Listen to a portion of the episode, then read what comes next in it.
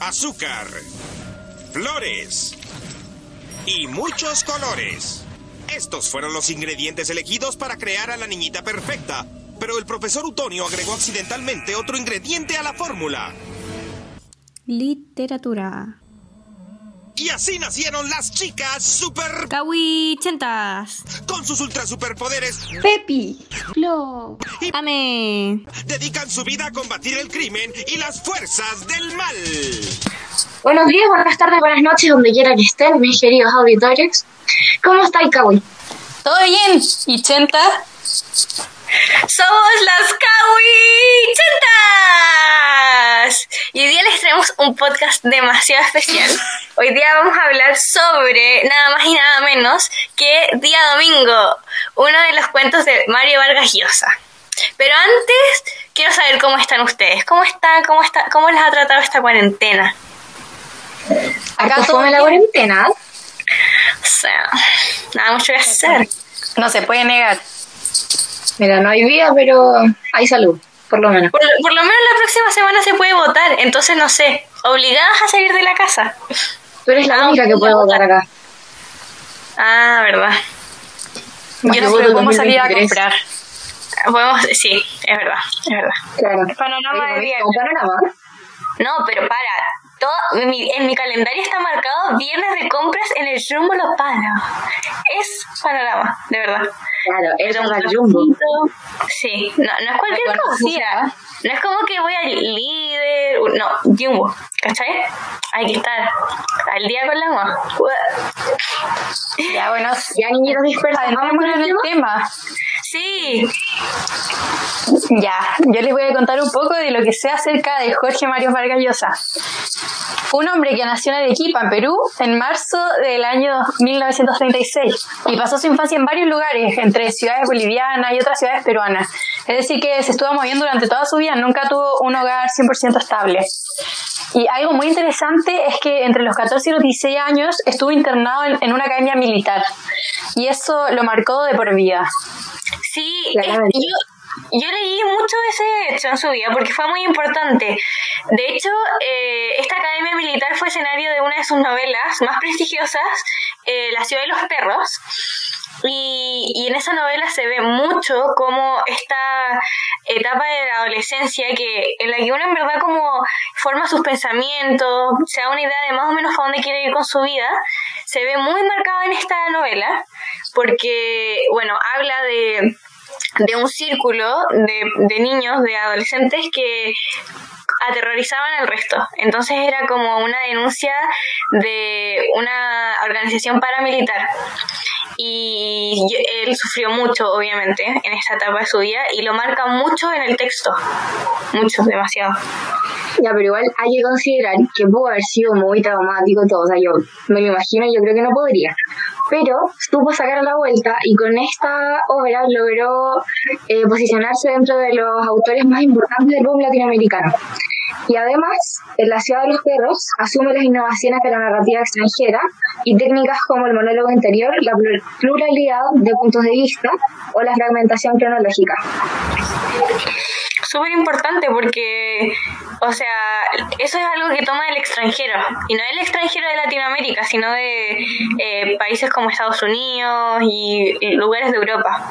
Entonces, como que igual fue súper importante esa integración porque dijo como, voy a tomar lo bueno de otras partes y lo voy a incluir para que mi obra sea mejor. Como que no fue de, ay, no, no voy a tomar nada de otras personas. Porque, ¿cachan como esa típica idea de como yo soy el mejor y no necesito la opinión de esto? Claro. Yo no tengo nada que cambiar, claro. Sí, no, bien. igual lograr sacarle la vuelta a algo tan traumático como estar internado en una Sí, escuela paramilitar. como de Genial. algo horrible sacar algo bueno en realidad, como que en realidad igual es una enseñanza de vida, por así decirlo, porque de los peores momentos se puede sacar siempre algo bueno, ¿no? Sí, totalmente. O sea, obvio.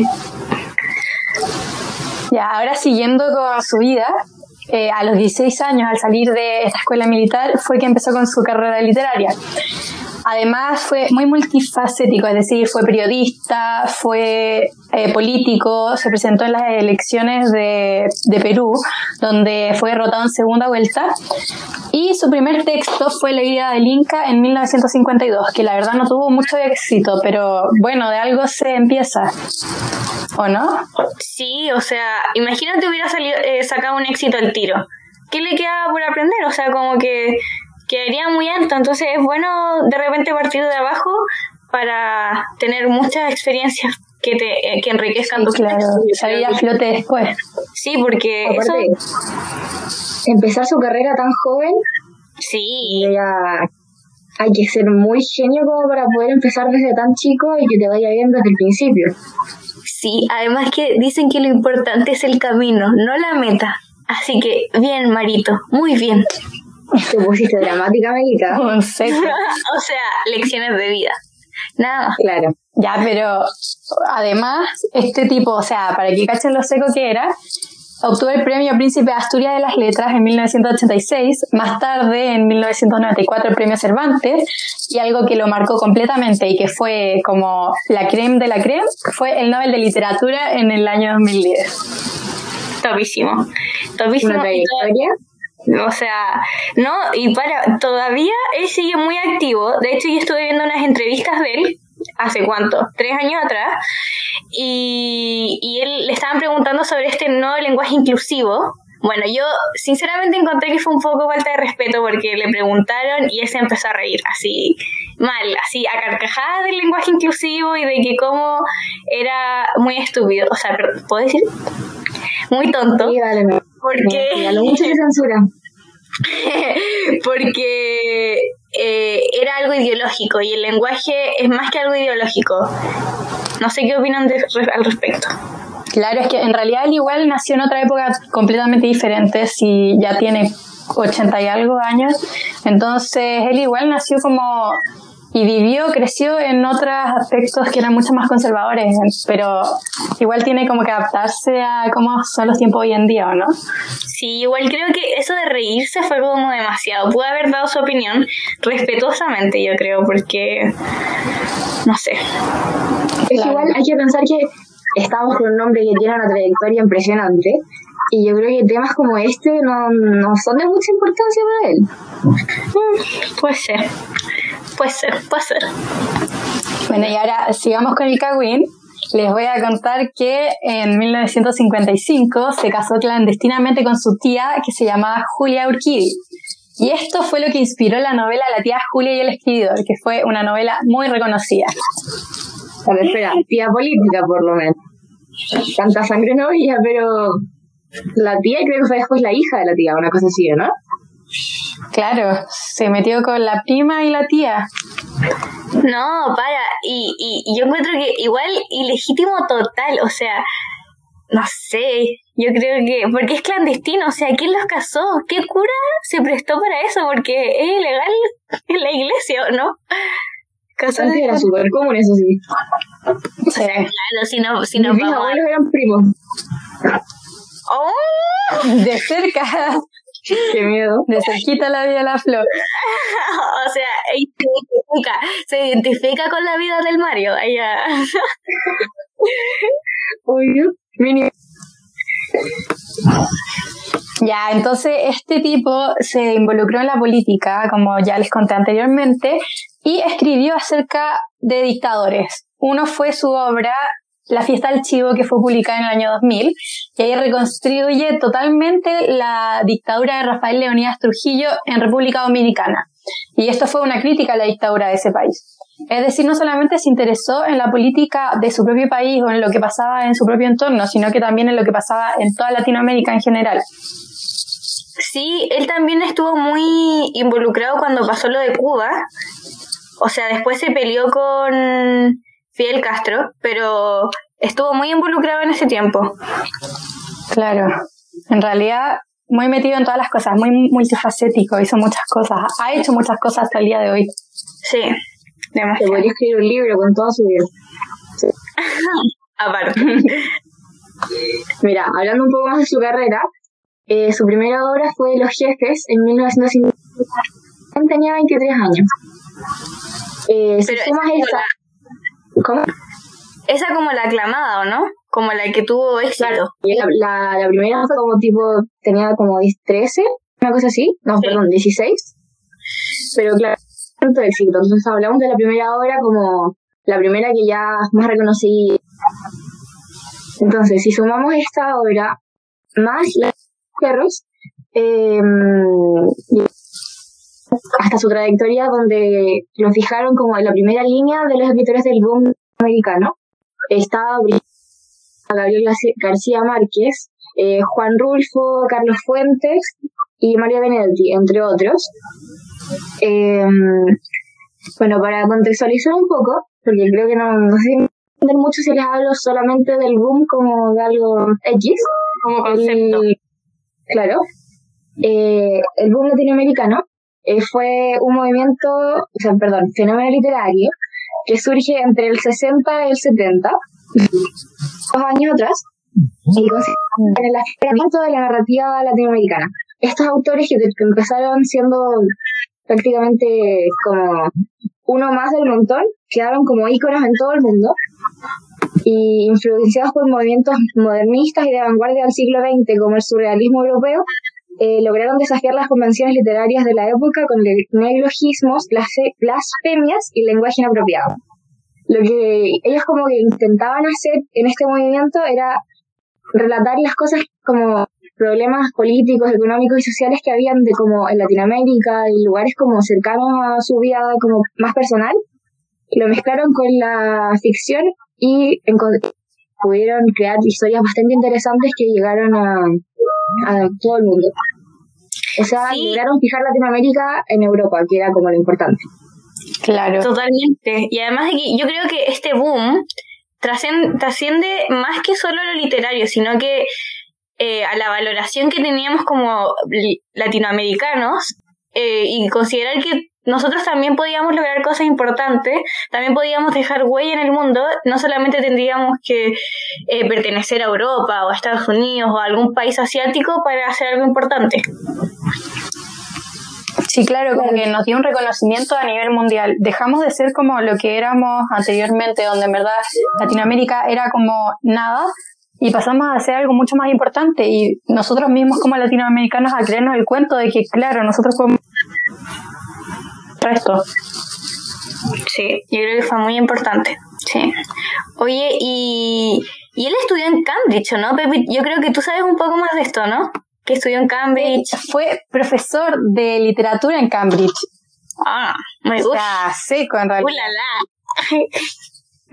¿Quién como él? Ojalá ser profesor en Cambridge.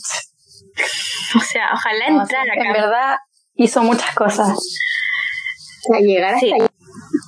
O sea, imagínate, bilingüe, todo para ser profesor, imagínate el nivel de inglés que tenéis que tener, yo creo. Aparte como con tres carreras, no, otra Sí, cosa. demasiado topísimo.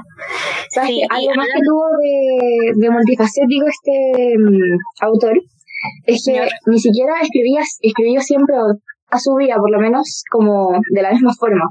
Ya sus últimas obras, o más o menos por ahí, eh, empezaron a tener un tono más periodístico en novelas eh, ¿Quién mató a Palomino Molero? o El, el Hablador, perdón, que toca temas eh, sobre las tribus primitivas de Latinoamérica, que era algo que a él lo motivaba a escribir.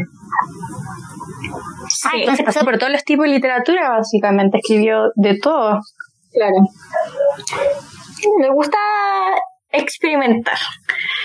Eh, Sabes que estuve, estuve buscando de sus textos de otras novelas de las que ya mencionamos y encontré una que se llama eh, Parte León y las visitadoras, que es muy célebre y básicamente habla de cómo un soldado es ascendido a capitán y recibe una orden muy especial. Es como que eh, tiene que hacer servicios domésticos. No sé si me explico. Él tiene que tener un prostíbulo funcionando para los soldados. Y, y obviamente se mete en muchos problemas. Prueba de su propia droga, o sea, cosa que nunca tenéis que hacer según los, lo que dicen las películas. Y, y en verdad es un muy buen libro, está muy aclamado por la crítica, tiene película. es una película latinoamericana y destaca mucho eh, esa época, yo creo. Bastante peculiar la misión del soldado. O sea... no, no, cinco toca temas de los que no se hablan, porque esas cosas, eh, por lo que yo... Hay cosas de esas que sí pasan dentro de las escuelas militares. O sea, Sí. Dentro de, o sea, hay varias críticas al respecto. o sea, él tenía experiencia en el tema, o sea, quizá esto más que una historia ficticia puede ser algo que él vio o que escuchó como... Claro, una vivencia de vida, algo así. Sí, así que... Que esa es una característica del boom latinoamericano, que los escritores igual escribían acerca de sus vivencias, de todo lo que Sí. pasaba en Latinoamérica, así que Sí, o sea, sí, es verdad. Bueno, y hablando de lo que en verdad nos convoca hoy día, el cuento de día domingo. Les voy a hacer un breve resumen para que vayamos entrando en el tema así como duro. Eh, este breve cuento eh, tiene 16 páginas y habla de la historia de Miguel, un adolescente que está enamorado de Flora, pero que tiene la competencia de uno de sus amigos que se llama Raúl. Y es perfecto, o sea, todo perfecto, como el típico gallo perfecto. Y, y obviamente Raúl tiene un plan para enamorarla y Miguel no quiere porque está enamorado de Flora. Entonces eh, se va a esta junta que tenían de amigos y reta a Raúl eh, a un desafío de que el que se cura más rápido obviamente pierde. Y, y se hace una presión social, entonces aceptan y adivinen qué, terminan curados. Po. Entonces, habrán tomado esos chicos, ¿ah? Ah, no, cara, cada uno se tomó como 12 cervezas. O sea, no sé. Yo creo que Y harto, ¿no? después Algo que nunca hemos visto, claramente. Claramente es algo que nunca hemos visto. Porque no solamente en la competencia se tomaron 12 cervezas, como 12 cervezas, pero antes ya habían tomado unas dos o tres. O sea, estaban totalmente curados. Debieron Porque- terminar mal, en verdad. Bueno, entonces lo que pasa es que cuando ya están curados empieza una conversación que empieza a subir un poco de tono, porque Raúl supuestamente era el mejor nadador del grupo y eh, le dice a todos que les podría ganar a todos cuando quisiera y no sé qué, y que si la playa, porque típico, o sea, bueno, está curado, entonces como que unas palabritas de más. Tiene superpoderes ahora. Obvio. Entonces es es invierno y le dice a Miguel que vamos a la playa y que le demuestre que él puede. Obviamente Miguel que dice que es una figura, el otro que es pura pantalla, acepta. Y Claro. ustedes, ¿qué puede salir mal? O sea, adolescentes hormonales curados en una competencia por una mujer, o sea, ¿qué puede salir mal? Invierno, o sea, Nada. ¿Cómo nada. se te ocurre que puede salir algo mal? A lo mucho ahí. no, pero ¿qué es eso? ¿La muerte? ¿Qué es eso? No, no, no, no, no. Reencarnación. Ellos van a reencarnar, no importa, porque son invencibles. Claro. Bueno, y obviamente salen las cosas mal, la marea es muy fuerte, ellos casi terminan ahogados, pero adivinen qué. ¿Saben lo que pasó? ¿Qué pasó? Mm, Uno, uno, uno salva al otro de ahogarse y, y vuelven a ser amigos. Qué tierno, ¿no? O sea, cosa más linda. al final la Aparte- amistad era lo importante. Imagínense Claro, la escena, los dos curados en medio del mar y casi peleándose como mejores amigos para siempre. Así como, bro, yo te apaño. Una Es que, cosa así, no sé, Buena pero yo, hay muchos jóvenes que son así, o sea, se pelean, se dan un par de cachos y luego eso ya está arreglado y vuelven a ser amigos como siempre, se quieren mucho, bien raros, pero bueno. Sí, porque hay una parte en- del texto en que uno piensa que se van a agarrar, eh, van a pelear ahí mismo. Pero no pasa, como que logran calmar la situación porque uno le dice que, porque ellos se llaman los pajarracos, se hacen así llamar a ellos mismos pajarracos, ¿ok? Como, bueno, ya. Pasemos ese pequeño detalle. Y, y ellos nunca pelean entre ellos, son buenos, son amigos. No, no, no, pelear, no. Amistad ante todo. Amigos, amigos, por siempre y por siempre. Bueno, eh, hablando un poco más del texto, como características del texto, eh, yo encontré que el texto era demasiado bueno. Eh, destaca mucho los espacios físicos, te hace sentir que estás ahí, las emociones de los personajes totalmente eh, bien explicadas, te identificas. A mí me pasó mucho en una parte en la que habla cuando Miguel eh, se declara y recibe una respuesta que no era la que él quería y viene como esa ola de frío que se le viene encima y, y se siente horrible Claro. y salir. Se le viene el mundo encima. Sí, y yo, ese, yo he sentido esa sensación y cuando leí esa parte dije como, ay no, pobrecito, porque esa sensación de frío que es como... No sé si le ha pasado.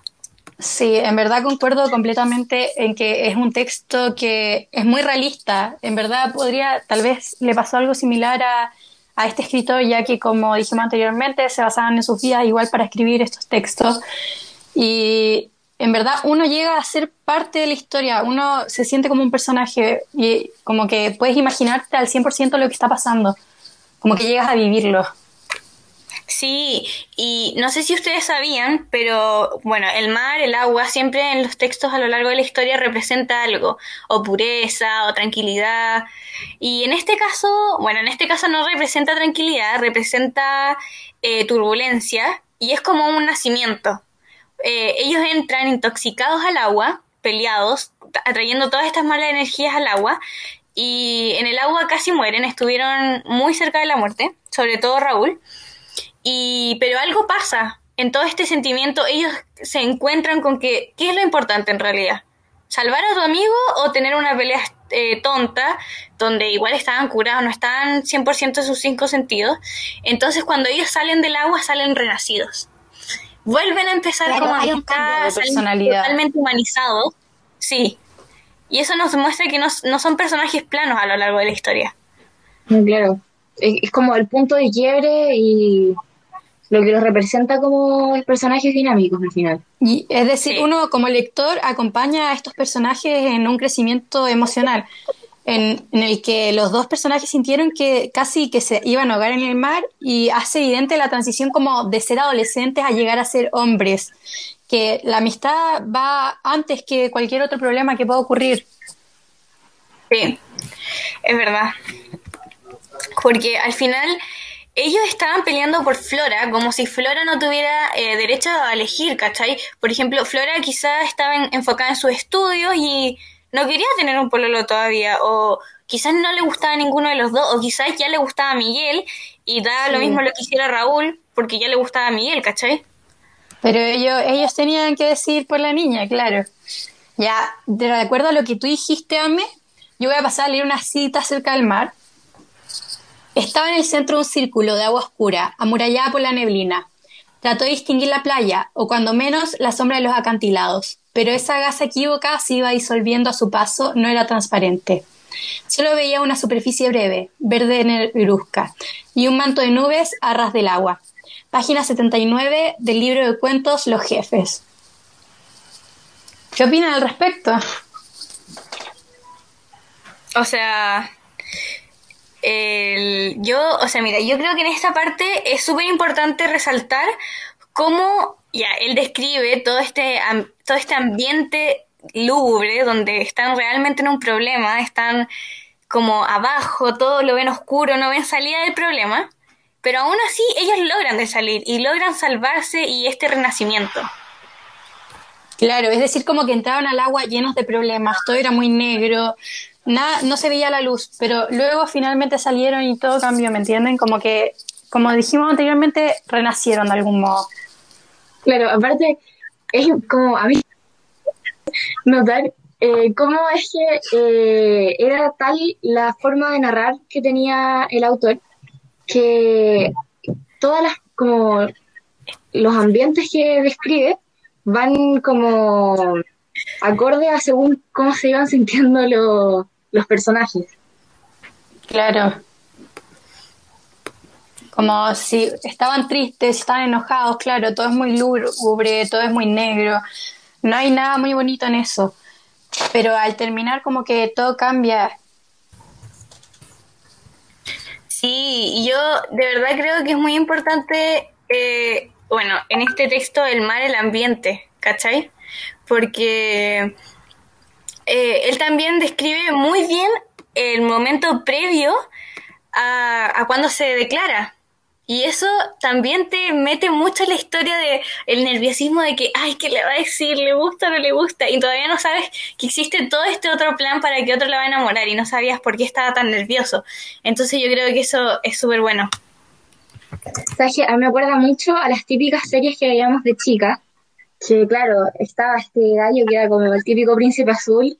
Y como que todo el mundo quería que le diera el beso a la protagonista, pero uno que se quedaba esperando y te dejaban como ahí, como hasta el siguiente capítulo. Como que te quedas con esa sensación de que tiene que pasar algo, ¿cachai?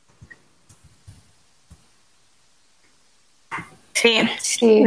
Te deja totalmente en una nube. Bueno, y aparte nosotros, eh, o sea, no nosotras, nosotras no, pero eh, otras personas de nuestra edad eh, han vivido muchas estas situaciones de curarse y pelear y todo eso. No, no nosotras, nosotras no, obviamente. Nosotras, no. No, claramente no, nunca lo he visto. nosotras juguito de naranja todas las fiestas, o sea, ¿qué es eso? ¿Cómo se te ocurre? No, más encima, Agüita con gas, ni siquiera cuando se... Sí, ¿no? Y cuando se podía salir, nosotras no teníamos mayoría de edad, así que eso es ilegal, o sea. O sea, yo sigo siendo menor de edad. Tú eres la única acá que ya puede hacer esas cosas del mal. claro. El agua con malicia.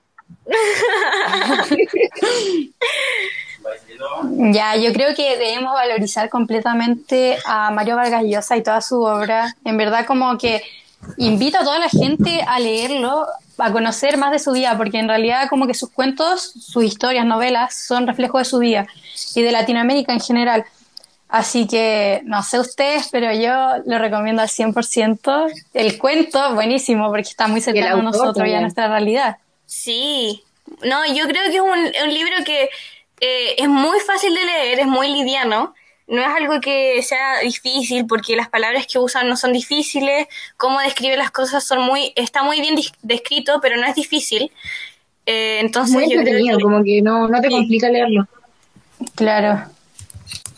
sí, yo creo que, bueno, va- vamos llegando al final de nuestro capítulo y siempre cerramos nosotras con, con un cagüino, ¿no? ¿Quién tiene uno? Ca- Somos las Yo creo que la caguachas. Yuki tiene una interesante. O sea, A ver, ya, ¿les, les cuento algo que escuché por ahí? Es que la baby está en Villarrica, que son como Las Vegas. Entonces lo que pasa en, las, en Villarrica se queda en Villarrica. En Villarrica. Claro, claro. Así mismo. Ya, bueno, a mí me estuvieron contando por ahí que hay una niña que conoció a un amigo en verano. Estuvo con... Estuvo como onda, ya todo bien hasta que la niña sintió que él no era el correcto y en un carrete de, de curada, como, como en el cuento acá, Claro, claro. se metió con el amigo, se metió... Después, ¿cómo terminaban los amigos? Peleándose. Igual, es que es la Claro. historia y la realidad. Es que eso es lo que pasa. Que nosotras somos tan, tan aplicadas que buscamos llevar el libro a la realidad. Esto, esto se acá. Como que el libro traspasó la realidad. Así que, Sí, no. y, y, el- y en vez de mar era el lago, el lago Villarrica. No, todo tal cual. Es que así se profesional. Así que eso fue el capítulo del día de hoy, ¿o no? Sí. Veremos en el Yo siguiente. creo que con eso ya no Sí, cerramos Sí, hay que bien. contar más tampoco porque la idea es que lo lean. O sea, obvio, pues sí. La gracia es que lo lean porque es un buen texto, de verdad, léanlo. Muy recomendado. Está muy aclamado por la crítica, así que totalmente recomendado. De hecho, es el libro que más le gustó a Mario Vargas Llosa. Estuve leyendo por ahí y él decía que este es el único cuento que él rescató. Imagínate. O sea, que algo debe haber en este cuento que hace que ¿Qué piense tan cercano debe ser el mismo? También, seguramente él fue este adolescente alguna vez en su vida y como ya sabemos que es tan multifacético, también puede ser que un poco impulsivo, entonces como que quizás se siente muy identificado. Sí, así que nos vemos en el próximo capítulo. Ya estaremos viendo de qué vamos a hablar. Hasta luego, Kawichenta. Chao, chao. Cabuchenta. Chao.